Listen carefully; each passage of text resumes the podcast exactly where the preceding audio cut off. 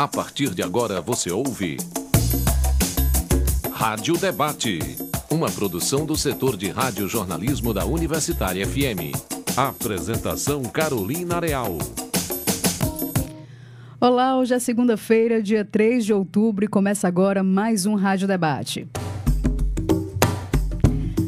Após o primeiro turno das eleições gerais 2022, o Rádio Debate se concentra na análise dos resultados.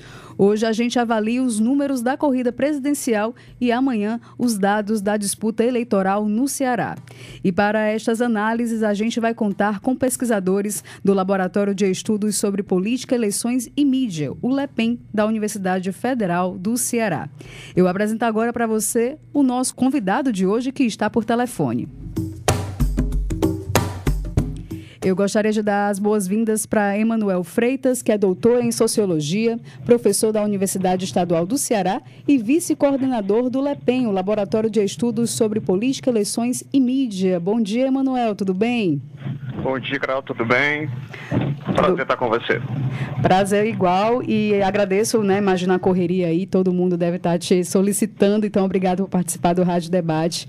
E lembrar também para os nossos ouvintes que o Rádio Debate segue mais curto, né? Com meia hora de duração e com a mudança no formato, porque o nosso tradicional debate dá lugar a entrevistas individuais. E a gente segue com essa configuração até o final da campanha eleitoral, ok? Lembrando que você também pode conferir o nosso programa pela internet, através do nosso site radiouniversitariafm.com.br e também baixar o nosso aplicativo Rádio Universitária FM 107,9 para o seu celular. Emanuel, é, a gente teve ontem o resultado das urnas né, nesse primeiro turno, que foi de 48% de votos para Lula e logo atrás Bolsonaro com 43%. A diferença acabou sendo bem menor do que as pesquisas apontavam. Né? Isso demonstra, Emanuel, que muitos eleitores acabaram migrando o voto no último momento. Que análises nós podemos fazer desse cenário e dessa diferença que acabou sendo tão pequena, né, de 5 pontos percentuais entre os dois? É, uma primeira coisa que você, é, a gente pode dizer é que, com relação à votação do Lula, houve uma confirmação daquilo que os institutos de pesquisa diziam. 48% dá exatamente a margem de erro de três pontos para mais ou para menos que os institutos é, apontavam. Com relação ao Bolsonaro, a, o, o, o que parece ter havido é uma o chamado voto útil, que tanto se falou em prol da candidatura do Lula, uhum. tentando emagrecer Tebet e Ciro, mas que uh, produzisse do lado contrário. Né? Então você houve um crescimento aí de quatro pontos, quatro, cinco pontos em relação àquilo que o Bolsonaro tinha nos institutos de pesquisa para aquilo que ele teve nas urnas, nos, nos sugere que houve um voto útil nele e não no Lula por parte desses eleitores. Lá no Poxa. Eu ia até te perguntar sobre isso, sobre essa sensação, né? Enfim, acho que as análises ainda vão sendo feitas né, ao longo do processo. O primeiro turno terminou ontem. Mas quem aqui de fato sai fortalecido, Emanuel? Porque, como você mesmo falou, acabou indo um voto útil para Bolsonaro, né? Que tanto se falou é, de ir para Lula. Mas se a gente for pensar também no retrospecto do ex-presidente Luiz Inácio Lula da Silva, que em 2018 não pôde concorrer às eleições e agora volta a, a essa eleição ganhando do atual presidente, né, que tem toda a máquina nas mãos. Então, quem é que acaba saindo fortalecido de fato desse primeiro turno, Emanuel? Olha, embora não tenha se produzido o resultado esperado de votação do, de eleição do Lula no primeiro turno, é importante dizer que ele se saiu muito bem, né? Ele, por um ponto percentual e meio, ele não venceu a eleição, Uh, e muito dificilmente ele perderá esse percentual de votos que ele tem, 48%. Uhum. O que caberá ao Bolsonaro é conquistar, primeiro, os 6 milhões de votos que o separam do Lula e que não são 6 milhões apenas, são 7 milhões para ele ultrapassar. Então ele precisa de 6 para alcançar e de mais um milhão para vencer a eleição. Se o Lula e se o Lula mantiver os, os números de ontem, né? Uhum. Agora, com, com toda certeza, o presidente Bolsonaro não saiu enfraquecido, pelo contrário, é, mostrou-se competitivo, elegeu uma bancada de senadores, salvo engano, dos 20 candidatos ao Senado é, que ele patrocinou, 12 foram eleitos, o Lula foi apenas 8. Uhum. Uh, uh, campeões de votos nas Assembleias Legislativas e na Câmara vêm do espectro que o apoia. Uh, teve um resultado muito satisfatório em São Paulo. Tem a, as eleições do Rio de Janeiro no primeiro turno, de Minas Gerais no primeiro turno, em Rondônia, os dois candidatos que vão para o segundo turno são seus apoiadores. E Uh, uma outra vencedora, sem dúvida alguma, foi a Simone Tebet, uh, que se projeta aí para um cenário futuro. Né? Uhum. Ela, ela que teve 60 dias de campanha, conseguiu ultrapassar o Ciro Gomes, que está na quarta campanha, e já estava em, em campanha desde 2018. Né? Uhum. Então, cada um desses três, a seu modo, se sai vencedor, e o Ciro, a gente pode dizer que é o grande perdedor dessa eleição. Né? É, eu ia até te fazer essa pergunta, né, sobre o desempenho. A gente fala muito, obviamente, em Lula e em Bolsonaro, porque são as duas referências, inclusive, que acabam indo aí para o segundo turno. Mas se a gente for pensar em Simone Tebet e em Ciro Gomes, né, eu queria realmente que você falasse um pouco mais sobre o desempenho dessas candidaturas e também qual a projeção que você imagina de, desses votos que ainda restam aí de Simone e de Ciro para esse segundo turno. Você acredita que ainda vai ter uma migração para um dos candidatos que se encontram no segundo turno? Ora, é o que as candidaturas deverão esperar. Né? A, a Tebet, ela entrou na disputa como a candidata da suposta terceira via. E o que, que é a terceira via? Era uma candidatura que era nem Lula e nem Bolsonaro, que se opunham os dois, que insistia na retórica da polarização política, mas durante a campanha a Tebet é, abandonou um pouco essa gramática e passou a falar diretamente ao eleitor com a proposição é, de propostas de governo. Ao passo que o Ciro investiu nessa retórica da polarização, da radicalização, ele mesmo se radicalizando contra um do, dos polos, que é o PT, e a Tebet teve uma postura diferente. Ela se mostrou mais propositiva, ela se mostrou até mais, mais é, é cortês do que a candidatura do Ciro, que insistiu de modo agressivo nos ataques ao PT. Essa postura da Simone demonstrou para o eleitor que ela tinha a consciência de quem era o verdadeiro adversário. Quem é o verdadeiro adversário é quem está no governo, não quem está pleiteando voltar. Uhum. O Ciro fez uma aposta de, de ataques ao Lula, que é quem não está no poder. Ora, o que, que é uma candidatura de oposição? Uma candidatura de oposição é aquela, pelo próprio nome, que se opõe a quem está no poder. E o Ciro abandonou essa discursividade, passando a direcionar suas críticas ao Lula. Então, a, a, me parece, então, que esse eleitor a quem o Ciro se dirigia deve ter pensado, ora, se é de eu votar em alguém que está atacando o Lula, Lula e esse alguém é o Ciro, eu vou dar o meu voto no presidente Bolsonaro, que é o maior antipetista ou antilulista que se pode ter. Né? Uhum. Então, acho que houve um erro de cálculo no Ciro, que produziu o isolamento dele a nível nacional e, em certa medida, isolou o Roberto Cláudio aqui no, é, no Ceará. Tá? É, mano, a gente inclusive vai até falar sobre a estrutura né, da, da só um política. Minuto. Tu, tu, dá só um minuto, por gentileza. Pois não. Enquanto o Emanuel ele, né, se organiza e a gente está por telefone, acontecem às vezes alguns problemas técnicos, mas a gente lembrando para os nossos ouvintes que a gente vai falar a partir de amanhã sobre essa análise aqui das eleições no estado do Ceará e a gente vai poder também ter uma noção de como isso que o Emanuel acabou falando sobre a campanha do Ciro, como isso acabou repercutindo na campanha do Roberto Cláudio, que acabou ficando em terceiro lugar na disputa aqui para governador. O Eumano de Freitas, candidato do PT, foi eleito governador. Logo em primeiro turno e na sequência você tem Capitão Wagner. É, Emanuel, você me escuta? Sim, agora sim. Ótimo. Emanuel, inclusive, eh, já que a gente está falando de Simone Tebet e de Ciro Gomes, a gente está, obviamente, falando aqui sobre projeções, mas a gente teve é, o discurso tanto de Simone quanto de Ciro logo no encerramento né, das urnas, né? Enfim, é, Simone disse que não iria se omitir, Ciro disse que precisava de algumas horas, né? Qual, qual o teu a tua perspectiva em relação a esse apoio ou não de ambos os candidatos? Porque você falou que o Ciro é, acabou queimando aí muitas pontes com a esquerda. O que é que a gente pode esperar de Ciro e de Tebet? Olha, da Tebet, né? Uh, ela tem sido coerente com aquilo que ela propôs, de ser uma candidatura de oposição é, ao governo. Então, há de se esperar que ela mantenha essa coerência, não seria nada bom para ela ter feito uma campanha incisivamente contra o presidente e de repente passar a apoiá-lo. Então o que se espera é que. Só um minuto, tá?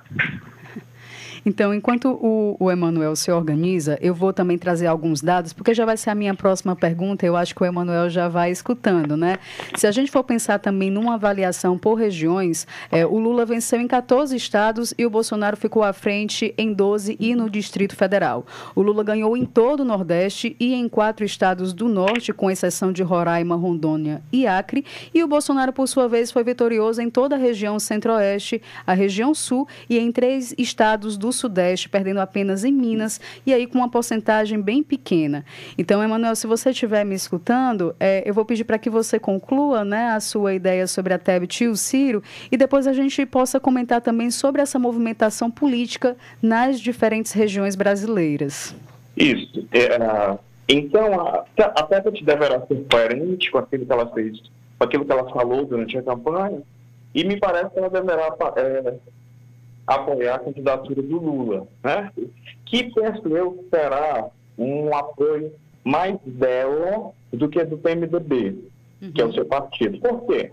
Porque o MDB já estava dividido durante a eleição. Parte dos seus partidos apoiavam o Lula, como é o caso do Eunício Oliveira, aqui no Ceará, Sim. Ana Calheiros, e parte deles apoiavam o Bolsonaro. A gente continuará isso, e o apoio será mais dela, até porque ela não se postou como uma candidata do MDB, né? Uhum. É, é uma candidatura do que ela pensava ser a terceira via. Então, acho que esse apoio será dela mais do que do partido, porque mesmo que ela tomasse uma postura neutra, por exemplo, os seus caciques estariam com o presidente Lula e outra parte com o Jair Bolsonaro. Uhum. O Ciro talvez seja a grande incógnita, né? Sim. Eu não sei se ficará bem depois de ter feito de passar os últimos meses atacando pesadamente o PT e com o rescaldo da derrota dele no Ceará, da derrota do Roberto Cláudio, eu não sei bem se o movimento dele será de apoio é, ao Lula. Se isso acontecer, é, eu penso que é, causará uma grande surpresa. Aí, no caso do Ciro, eu acho que é o contrário da Tebet. Enquanto a apoio da Tebet será dela e não do PDT, é, desculpa, não do MDB, uhum. eu acho que haverá um pronunciamento do PDT maior do que, do que o pronunciamento do Ciro, né? Uhum. o movimento contrário das duas, das duas candidaturas. Entende, Emanuel. E sobre essa, essa relação dessa movimentação política nas diferentes regiões brasileiras, né? Eu trouxe aqui alguns dados de onde Lula venceu e de onde Bolsonaro venceu. Se a gente puder pensar assim, até em relação a 2018, que foi a última é, eleição presidencial, como é que a gente pode analisar todas essas movimentações políticas, Emanuel, pensando nas regiões e nos estados brasileiros? Olha, se você pegar o mapa da rota que teve ontem, ele reproduz a estrutura das, das últimas é, campanhas presidenciais. Né? Acontece que o, o, Bolsonaro tomou o lugar do que antes era a geografia do voto do PSDB. Então, sempre houve essa divisão do país né, é, entre a direita e esquerda. Né? Então, o Nordeste, Nordeste, parte do Norte e Minas Gerais, mantendo a certa votação é, do PT Centro-Oeste, Sudeste e Sul, mantendo essa votação é, no, no, candidato da direita, que antes era o PSDB, agora é o, a, o Jair Bolsonaro. Agora, mostra também a hegemonia que ele tem é, no agronegócio, está concentrado ali na região do Centro-Oeste, uh, nos grandes centros industriais do país, São Paulo Rio de Janeiro, e uh, uh, entre uh, é, uh, o presidente Lula tem uma, e o PT tem uma hegemonia nas regiões ainda em desenvolvimento do país, uma parte do norte, parte de Minas Gerais e parte do é, e Nordeste. Tá? Isso. E, inclusive, esse fato é utilizado, felizmente a gente vê, vê em outras eleições, e já está vendo nessa, isso é utilizado como retórica de preconceito regional. Né? Vários pontos postais que já circulam acusando o Nordeste de ser atrasado, desenvolvido por conta desse voto, que seria um voto ignorante, seria um voto é, analfabeto, se a gente quiser, na candidatura do PT. Né? Infelizmente, essa divisão geográfica do voto no Brasil produz esse tipo de coisa. O que não significa dizer que o bolsonarismo, mais do que o Bolsonaro, o bolsonarismo não tenha força no Nordeste. A gente pega deputado federal mais votado aqui, o estadual, Sim. em Pernambuco, do mesmo jeito, você tem campeões de voto para a Câmara, para as Assembleias, que são do espectro bolsonarista. Perfeito. Perfeito, é, Emanuel. Inclusive, se a gente for falar também sobre os governadores, é, o Bolsonaro conseguiu eleger oito governadores da sua base e Lula quatro. Entre esses quatro, a gente tem o Emano de Freitas aqui no Ceará, mas 12 estados ainda vão decidir no segundo turno, né? Por isso eu te pergunto, qual deve ser o peso desses governadores eleitos e também daqueles que ainda vão disputar o segundo turno nessa decisão presidencial? Como é que você vê esse cenário? Olha, primeiro é importante que os candidatos que estão, aqueles estados que terão segundo turno, porque eles conferem um palanque ao candidato presidencial nessa reta final, né? Por exemplo, no Ceará a gente não vai ter campanha, então fica mais difícil para o Bolsonaro virem aqui, manterem aqui, manterem até a atenção e a disponibilidade do eleitor para comparecer às urnas. Que é diferente de você dar cinco votos e viajar, uhum. e você viajar apenas para dar um voto. Então é importante, em alguns estados, isso vai ser, de certo modo, fácil, porque a polarização nacional vai competir nos estados, como São Paulo, é, como Bahia, né? Uh, como. Uh, não vou lembrar aqui hoje. Mas esses, esses dois grandes colégios Sim. eleitorais né? é, serão importantes. E em alguns estados, como Rondônia, que o candidato Lula não tem nenhum dos dois candidatos a, a disputando o segundo turno. Uh, então, é, é importante, sobretudo, onde o candidato teve menos votação, que é o caso do Centro-Oeste e o caso do Sudeste-Sul. Né? Por uhum. exemplo, lá em, em, no Rio Grande do Sul, nenhum dos dois candidatos com o Luiz, Eduardo Leite ou o Lorenzoni. Né? Uh, então, tem alguns entraves para, sobretudo para a candidatura do Lula nesse segundo turno, por conta dessa ausência de palanque estadual que é necessária. É, a gente tem é, do, do, duas regiões, né, como Minas Gerais e Goiás, onde você teve o Zema, né, reeleito lá em Minas Gerais, e o Ronaldo Caiado em Goiás, que no primeiro turno eles não se posicionaram, até onde eu tinha pesquisado. Como é que você vê esse cenário, principalmente em Minas Gerais, nessa disputa entre Lula e Bolsonaro? Você acha que está pendendo mais aí para é, Bolsonaro? Sim, porque o Zema do Partido Novo, né, ele só não se posicionou no primeiro turno Uh, primeiro, porque tinha um candidato a presidente, que era o Felipe Dávila, e segundo, porque tinha a tendência de que Minas Gerais ter uma votação expressiva ao Lula. Isso não aconteceu, né? a votação, o Lula teve a maioria dos votos em Minas Gerais, mas não tão expressiva quanto, uhum. e o Zema, tendo sido reeleito, agora ele sente a vontade para é, conferir um palanque é, ao presidente Bolsonaro em Minas Gerais. Né? Que era diferente do que aconteceria aqui no Ceará, por exemplo, se houvesse, é, se tivesse o segundo turno, que o Wagner seria é, obrigado pelas circunstâncias objetivas a dizer quem era o seu candidato a presidente. Sim. Então tem alguns, isso vai acontecer lá uh, em, na Bahia, por exemplo, o ACM na época do, que é do União Brasil também não se posicionou no segundo e primeiro turno, né, o que levará ele a tentar né, esse reposicionamento já que é claramente uma candidatura do PT a qual ele se opõe lá na eleição, então isso forjará essa repetição do palanque nacional. E uh, tem essas, essas questões uh, na particularidade de cada estado. Né? Então, penso que em Minas Gerais terá esse palanque forte do presidente, assim como em outros, é, em outros estados da federação. Emanuel, a gente já vai chegando aqui ao final do nosso programa, nos cinco minutos finais, é, e eu queria te aproveitar e fazer duas perguntas. A primeira é sobre essa composição do Congresso Federal, você até citou sobre a força aí do, do bolsonarismo. Independente de quem é, for eleito, seja Lula ou Bolsonaro, qual o cenário né, que esses presidentes eles vão assumir de acordo com esse Congresso Federal e aproveitar também e entender na tua percepção o que, que a gente pode esperar dessa campanha de segundo turno que vai até o dia 30 de outubro? Olha, a, a, a, é muito interessante, na eleição de 2018, por exemplo, o PSL, que era o partido do Bolsonaro, lá, ele tinha, ele conseguiu eleger 57 parlamentares para a Câmara Federal, só o PSL. O PT daquela eleição fez 53, então você tinha um jogo é, equilibrado, composição de partidos. Nesta eleição, o PL sozinho fez 98 deputados federais.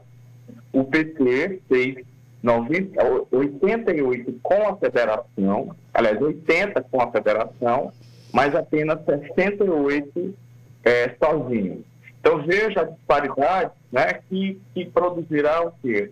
Um, um eventual governo Bolsonaro com bastante folga no parlamento, isso foi produzido, dentre outras coisas, pelo orçamento secreto, que potencializou essas candidaturas da base aliada do governo Bolsonaro, e um possível governo do Lula com mais dificuldade de estabelecer relações com o Congresso Nacional, Câmara e Senado, né? já uhum. que os senadores que foram eleitos ontem, sua maioria são apoiadores é, do presidente Bolsonaro. Então, Isso. Então, você, é preocupante que o, o, o Bolsonaro, com seus é, traços autoritários, ele avança para um possível segundo mandato com mais uh, votos nas, nas casas legislativas, o que significa dizer que ele terá mais apoio para um, para um eventual projeto autoritário que já está em curso. Né? Que pensar figuras como a Damares, por exemplo, que tem aí oito anos de senador.